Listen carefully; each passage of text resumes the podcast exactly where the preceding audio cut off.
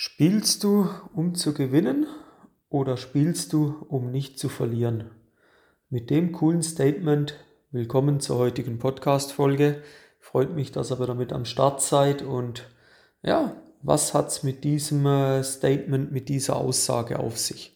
So gleich vorneweg, es wird eine relative Freestyle-Version, habe mir da keine großen Notizen gemacht und kann sein, das geht drei Minuten, kann sein, das geht fünf Minuten, kann aber auch sein, wir kommen auf zehn Minuten. Müssen wir mal schauen.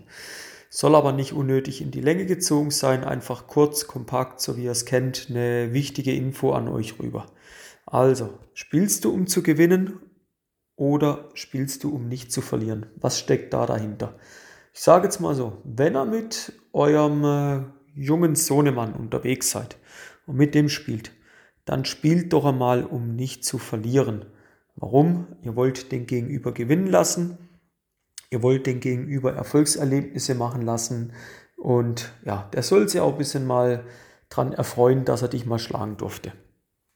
Wenn du jetzt aber nicht mit deinem Sohnemann am Platz bist, sondern im Verbandsspiel, in der Meisterschaftsrunde, im Turnier am Platz bist, dann ist mein dringender Rat an dich eigentlich, dann solltest du spielen, um zu gewinnen.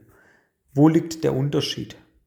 Wenn du spielst, um nicht zu verlieren, man wirkt eher passiv, man wirkt zurückhaltend, man spielt nicht sein Spiel. Hingegen Spiel, um zu gewinnen. Das heißt, kennst vielleicht auch agieren und reagieren. Jetzt überleg dir mal, wo tust du eher reagieren, wo tust du eher agieren. Reagieren tust du in dem Moment, wenn du spielst, um das Spiel nicht zu verlieren. Ja? Agieren tust hingegen, wenn du das Spiel in die Hand nimmst. Wenn du probierst, den Gegner unter Druck zu setzen, wenn du versuchst, der dominierende Part im Match zu sein.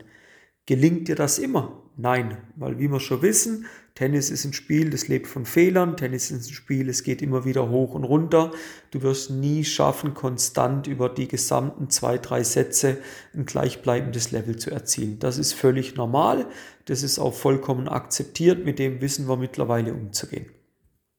Aber wieder, du willst spielen, um zu gewinnen. Also überlege dir, wie kannst du deine Stärken einsetzen? Wie kannst du deine Stärken gegenüber deinem Gegner seinen Schwächen einsetzen? Ich bringe dann häufig so den Vergleich vom Schwert und vom Schild. Deine Rückhand vielleicht ist eher dein Schild, mit der verteidigst du dich. Deine Vorhand ist eher dein Schwert, mit dem kämpfst du, mit dem probierst du den Gegner in die Knie zu zwingen. Und so musst du überlegen, hey, wie kann ich jetzt spielen, um zu gewinnen? Auf was muss ich achten? Da kommt dann auch wieder ein wichtiger Part dazu. Achte auf deine Handlungsziele.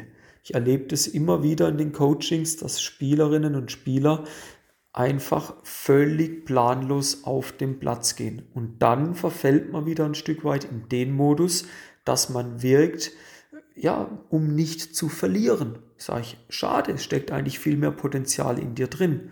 Und wenn man es hinbekommt, die Mentalität ja, die Mentalität so zu entwickeln, dass man sagt, ja, ich spiele, um zu gewinnen. Ich spiele mit meinen Stärken. Ich setze meine Stärken bewusst gegen die Schwächen meines Gegners ein.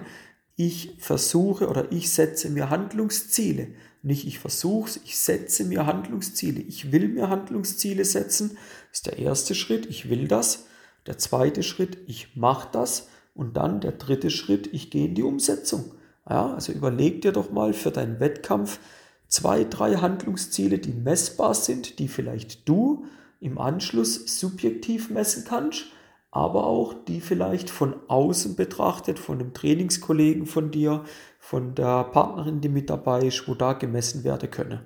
Mit diesen Handlungszielen, da steigerst du dann ja aber auch dein Selbstvertrauen und kannst somit selbst vertrauen, ja, dir selbst vertrauen und kannst dann letzten Endes ein Stück weit daraus probieren, ähm, ja, mutiger zu spielen, aggressiver zu spielen, mehr nach vorne zu spielen, wieder die Zügel in die Hand nehmen, den Ballwechsel zu dominieren.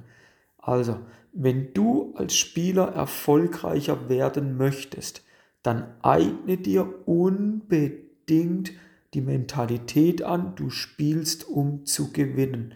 Du willst das schaffen. noch wichtige Info zum Abschluss, du kannst es auch immer wieder in den Alltag übertragen. Wenn du jetzt mit deinem Partner oder deiner Partnerin am Abend ein Gesellschaftsspiel machst, hey, da gibt es keinen zweiten Platz, da willst du das Ding gewinnen, sorry. Da Monopoly spielst oder weiß was, hier ein Kartenspiel, du willst gewinnen. Fertig, da trainierst du die Mentalität. Ja, ich mache das teilweise, wenn ich am Laufen bin und bin an einem relativ steilen Anstieg. Ich will gewinnen. Meine Niederlage wäre, ich schaffe es nicht bis hoch das Tempo zu gehen. Ich muss Tempo reduzieren, ich muss gehen, ich muss schnell hochwalken. Und der Sieg für mich wäre, wenn ich oben ankomme, wenn ich das geschafft habe. Aber nicht im Gehen, im Walking-Tempo, sondern im Rennen. Und das sind so Challenges, wo man sich im Alltag immer wieder setzen kann, um dann später auch erfolgreicher zu werden. Also, deine Mentalität sollte sein, spiele das Spiel, um zu gewinnen. Spiele, du tust agieren und nicht du tust reagieren. Ja? Spiel das Spiel, um zu gewinnen Geh mutig auf den Platz, spiel mutig nach vorne. Und dann wirst du sehen, wirst in Zukunft auch wesentlich mehr erfolgreiche Matches bestreiten.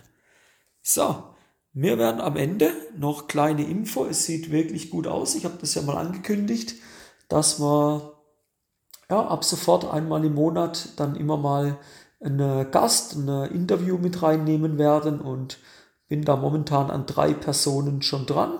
Und ja, der März, April, der Mai, der ist dann jeweils schon mal gefüttert mit einem Podcast-Interview und da dürft ihr gespannt sein, was euch da erwartet. Und ansonsten, wie gesagt, würde es mich freuen, wenn der, ja, wenn ihr mal auf dem Online-Kurs vorbeischaut, euch den mal sichert und damit eben auch euren Matchtag nochmal auf ein ganz anderes Level bringen könnt.